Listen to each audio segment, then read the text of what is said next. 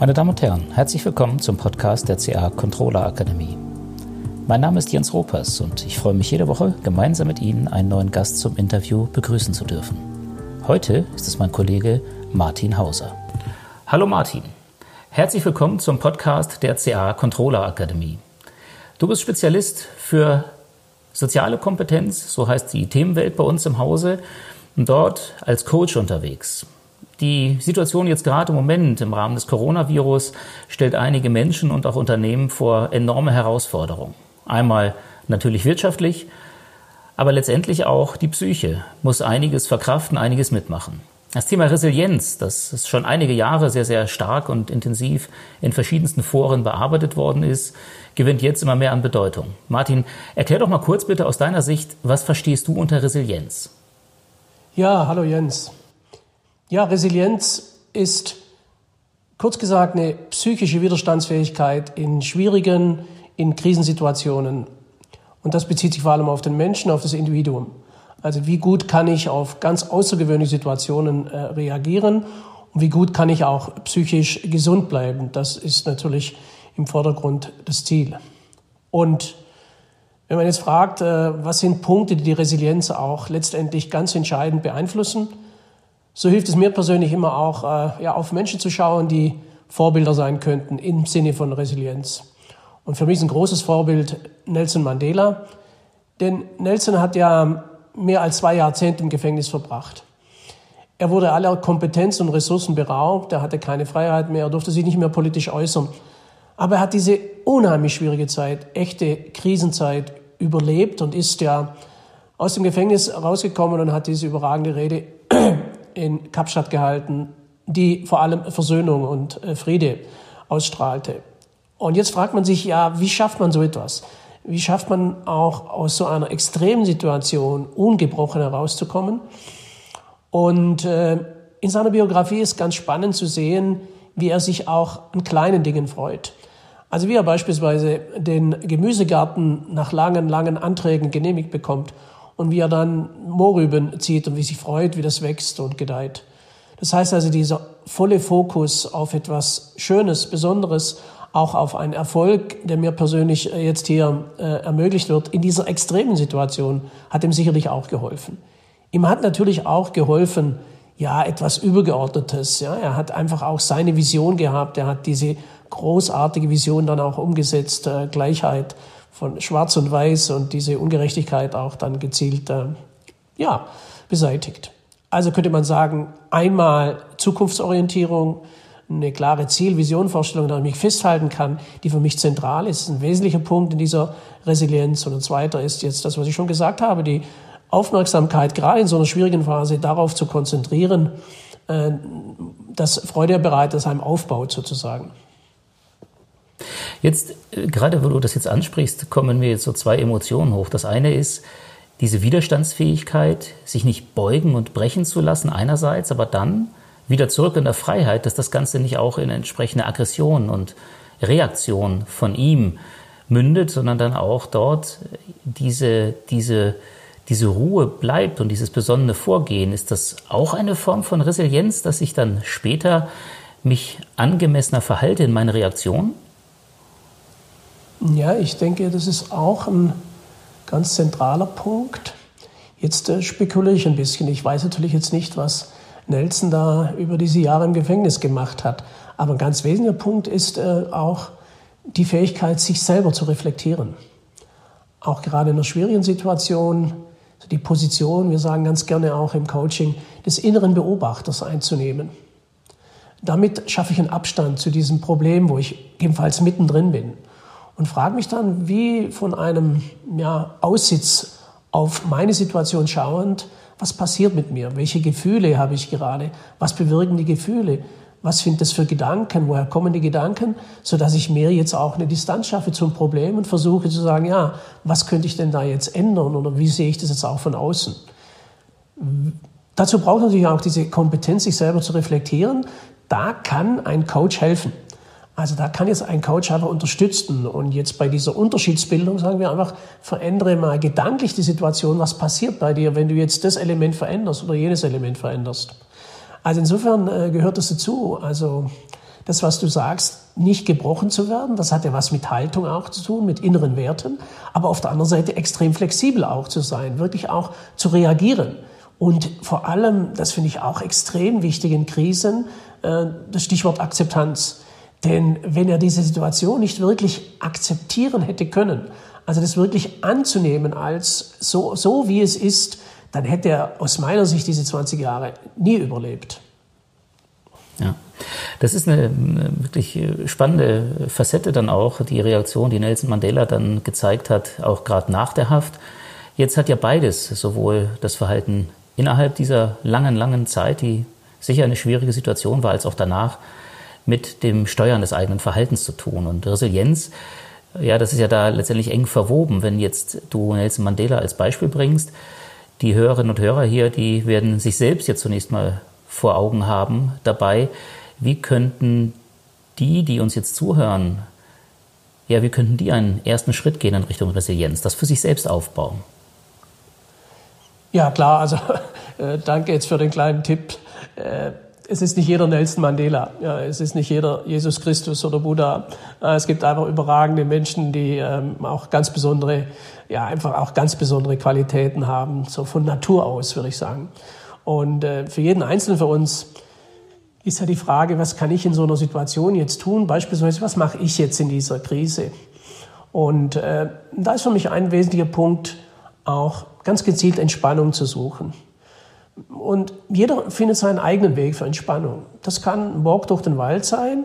Ich beispielsweise meditiere einfach auch gern. Und zwar eher einfach. Bin kein so ein Sitzmeditierer, sondern äh, lege mich auf den Boden, mache diesen sogenannten Bodyscan, der von dem äh, bekannten äh, Forscher vom MIT, Kabat-Zinn, John Kabat-Zinn, ähm, eingebracht wurde, so 60er, 70er Jahre.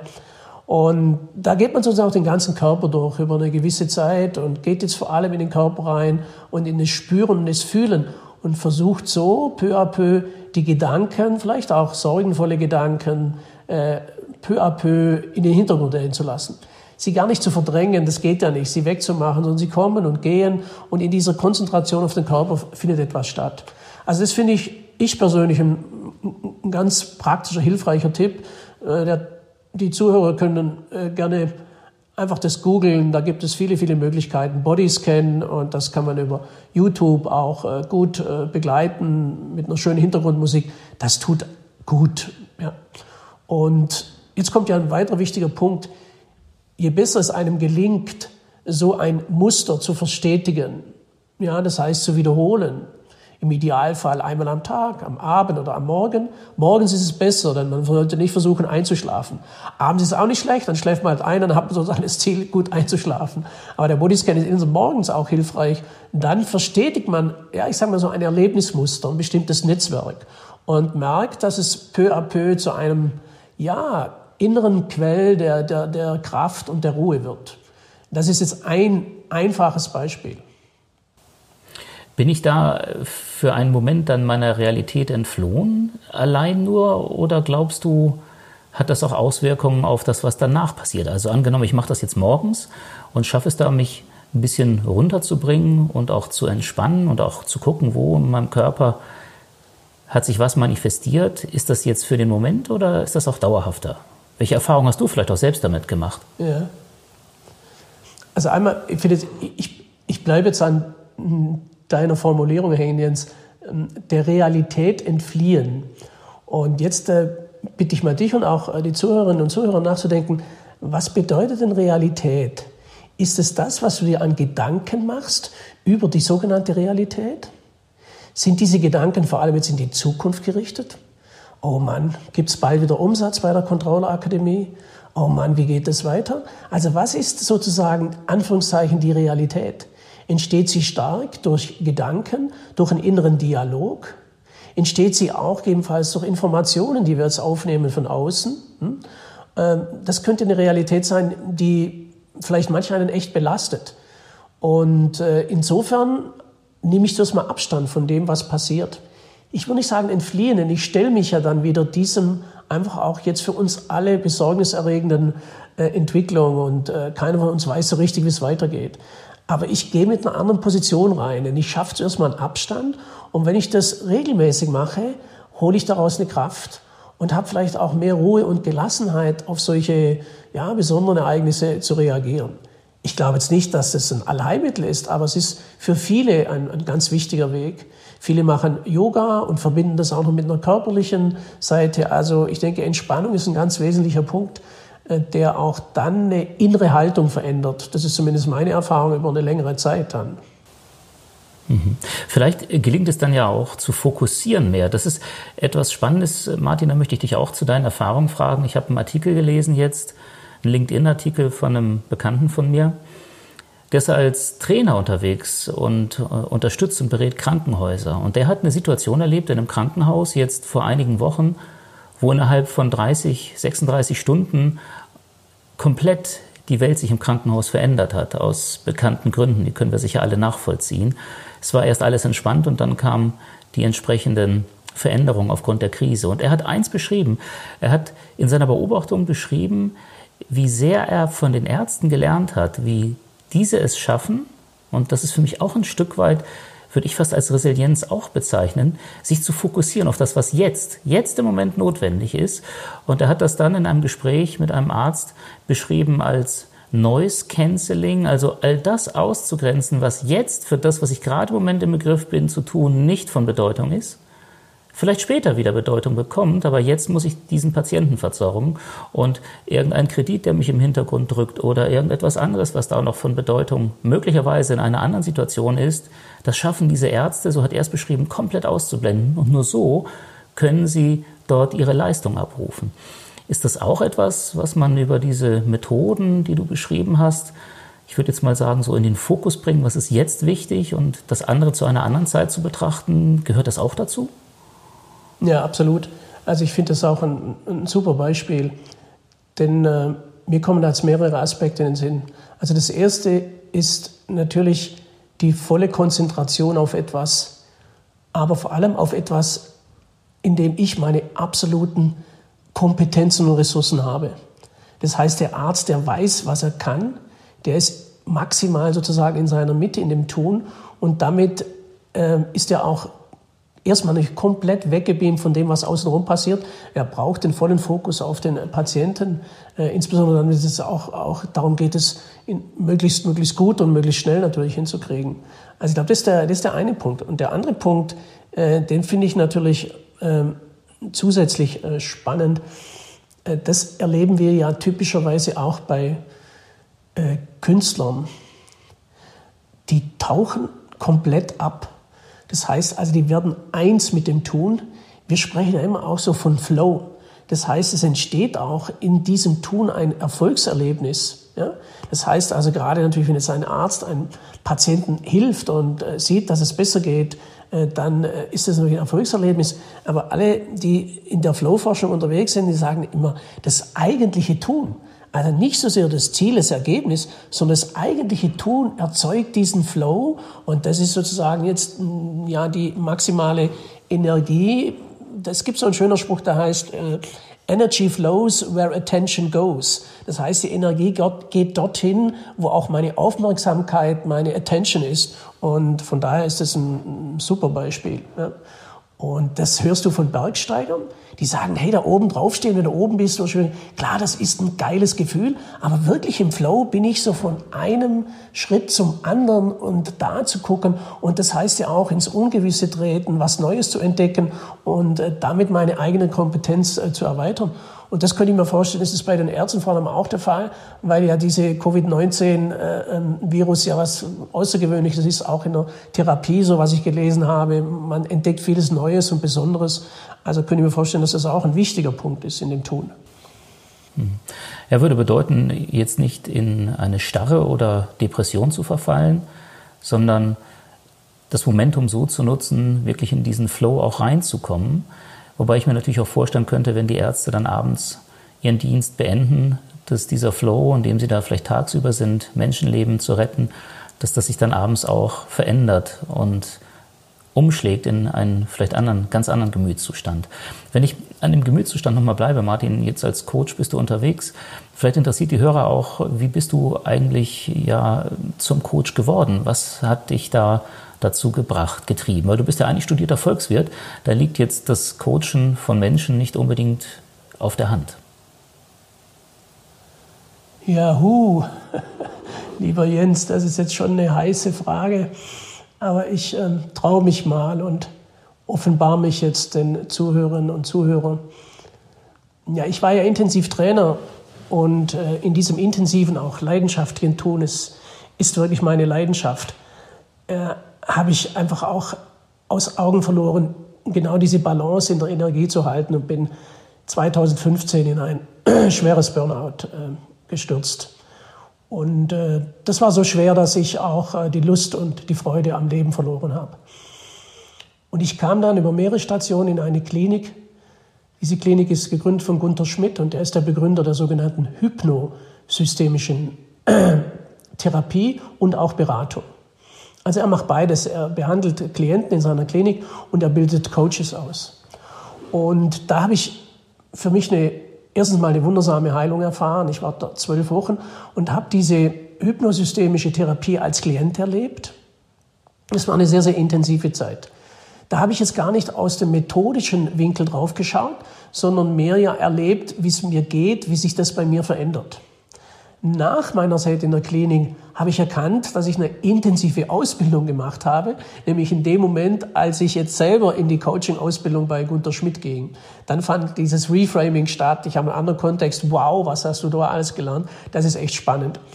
Und in dieser Zeit ging einfach eine Tür für mich auf, eine völlig neue Welt. Ich kannte die vorher nicht, weil ich war wirklich, wie du sagst, ich war der Volkswirt, ich war der Zahlenmensch. Äh, der bin ich ja heute auch noch. Also ich mache das immer noch gern. Ich mache immer noch gerne äh, Steuerung, Unternehmenssteuerung und Strategie und Kennzahlen. Äh, aber jetzt hat sich eine andere Dimension ergeben und das ist für genau die Balance. Und aus dieser schweren Krise heraus habe ich auch erkannt, und das ist ja ein ganz wesentlicher Punkt auch jetzt in meinem Coaching, dass es nötig ist, solche Erlebnisnetzwerke zu verändern. Ja, das heißt also, das, was mich in die Depression getrieben hat, was ist es, das auch zu erkennen und jetzt zu sagen, was kann ich verändern, was muss ich verändern? Grundlegend, wirklich grundlegend, wie bei mir beispielsweise berufliche Seite, private Seite auch, Umzug nach Freiburg, von München weg. Also mehrere Punkte, aber dann auch, äh, was möchte ich in konkreten Verhaltensmustern ändern? Also was führt mich eher in die Krise und was äh, tut mir eher gut? Und da habe ich jetzt auch, auch geschafft, diesen inneren Beobachter, weiß, was das bedeutet. Und das ist ja das, was ich jetzt einfach auch ja, Menschen, die auf mich zukommen, äh, gerne weitergebe, um damit auch äh, einfach helfen zu können. Mhm. Heißt Muster erkennen, eigene Muster erkennen und dann eben aber auch Alternativen finden für diese eigenen Muster. Und ich gehe davon aus, im Coaching, die werden einem nicht einfach von außen genannt, sondern da ist die wesentliche Leistung des Coaches die, die Menschen dahin zu bringen, dass sie selbst für sich Alternativen generieren und finden. Kann ich mir das so vorstellen? Also wenn ich dich jetzt anrufe morgen und sage, du Martin, ich habe hier ein Thema, das belastet mich. Ich muss ja nicht in einer tiefen existenziellen Krise stecken. Es muss auch nicht unbedingt Corona sein. Es könnte ja irgendwo ja etwas sein, was mich immer wieder in eine sehr traurige oder vielleicht depressive Stimmung, vielleicht auch nur phasenweise versetzt.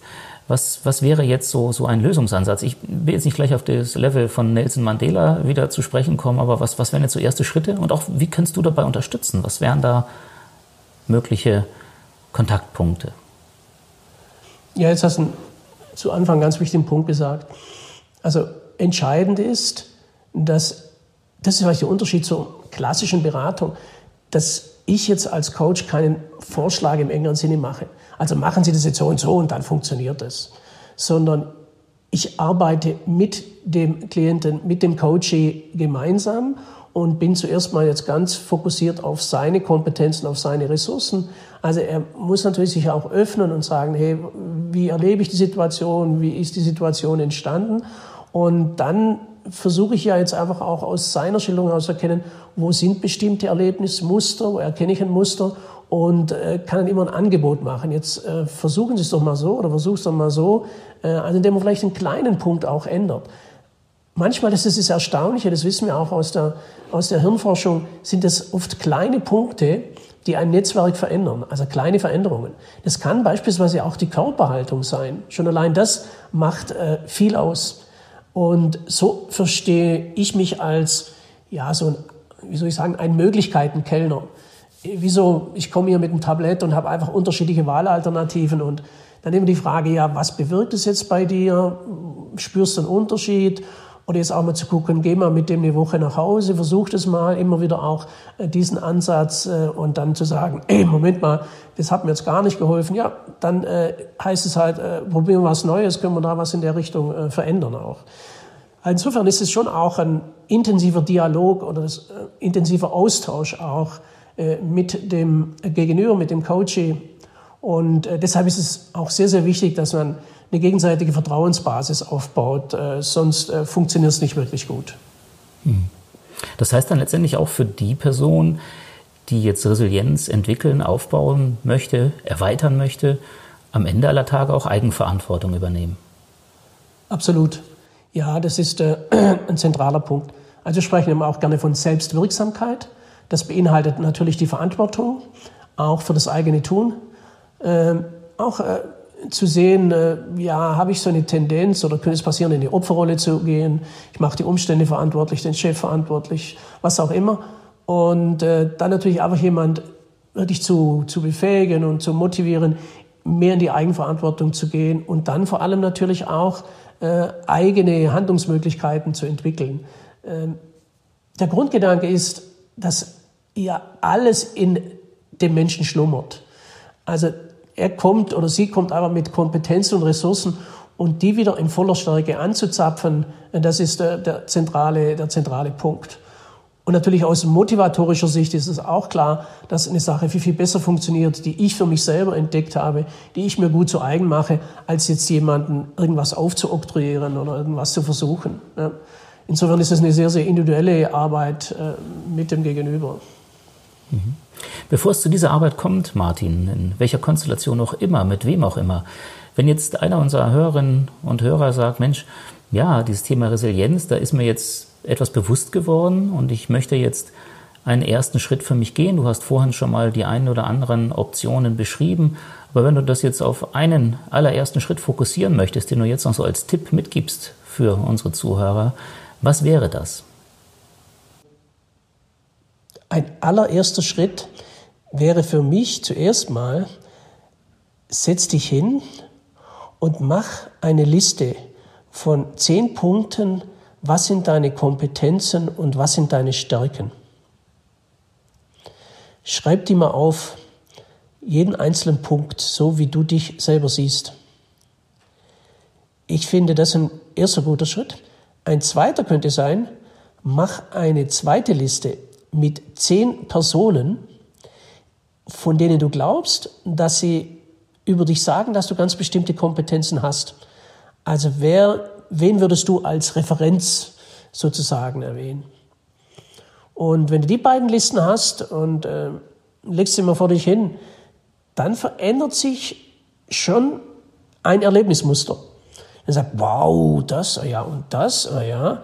Also dann kann ich auch mal versuchen, so eine äh, innere Beobachterrolle zu gehen. So als ob du jetzt den Martin von außen betrachtest, wie ein fremder Dritter. Was?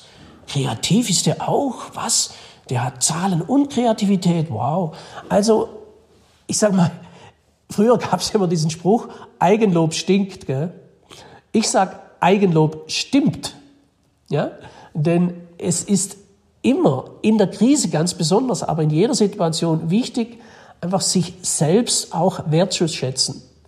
Denn das wissen wir auch wieder, wenn Menschen sehr tief in der Krise sind, ist ein innerer Dialog manchmal richtig hart. Ja, das ist wie so ein Horror-3D-Film Kopfkino. Ja, also abwerten und kritisch sein. Und äh, bevor ich jetzt überhaupt in so eine Situation komme, immer in einer guten Situation Gedanken zu machen, hey, was zeigen mich aus? Und dann vielleicht noch, das wäre eine dritte Liste, deine zehn größten Erfolge. Ja? Und die einfach draufzuschreiben. Gar nicht nur beruflich, sondern auch privat. Also hier. Und äh, die drei Listen nebeneinander immer wieder anschauen, das äh, hat mir sehr geholfen. Das ist sehr konkret und ich denke auch von jedem unserer Zuhörerinnen und Zuhörer direkt in der nächsten Zeit auch umsetzbar. Ganz ehrlich, Martin, bei den Worten, die haben mich jetzt sehr bewegt, fällt es mir schwer, noch eine Zusammenfassung dessen, was du gebracht hast, zu machen. Von daher möchte ich dir herzlich danken für das Gespräch, für die Selbstoffenbarung, die du gegeben hast, wie du aber auch sehr authentisch uns dann vermittelt hast, welche Schritte durchaus funktional sein können. Herzlichen Dank für das Gespräch, Martin Hauser. Ja, gerne, Jens. Äh, es hat mir eine Freude bereitet. Bleib gesund. Äh, danke, wünsche ich dir auch. Und liebe Hörerinnen und Hörer, das wünschen wir beiden Ihnen. Bleiben Sie gesund und nutzen Sie doch mal den Gedanken, den der Martin gerade zum Schluss gesponnen hat. Und wenn Sie Lust haben, ein Gespräch mit ihm zu führen, einfach mal unverbindlich durchzuklingeln. Die Kontaktdaten finden Sie auch auf unserer Seite. Und ich freue mich, Sie mal wieder zu hören bei einem unserer nächsten Podcasts hier in unserem CA-Studio.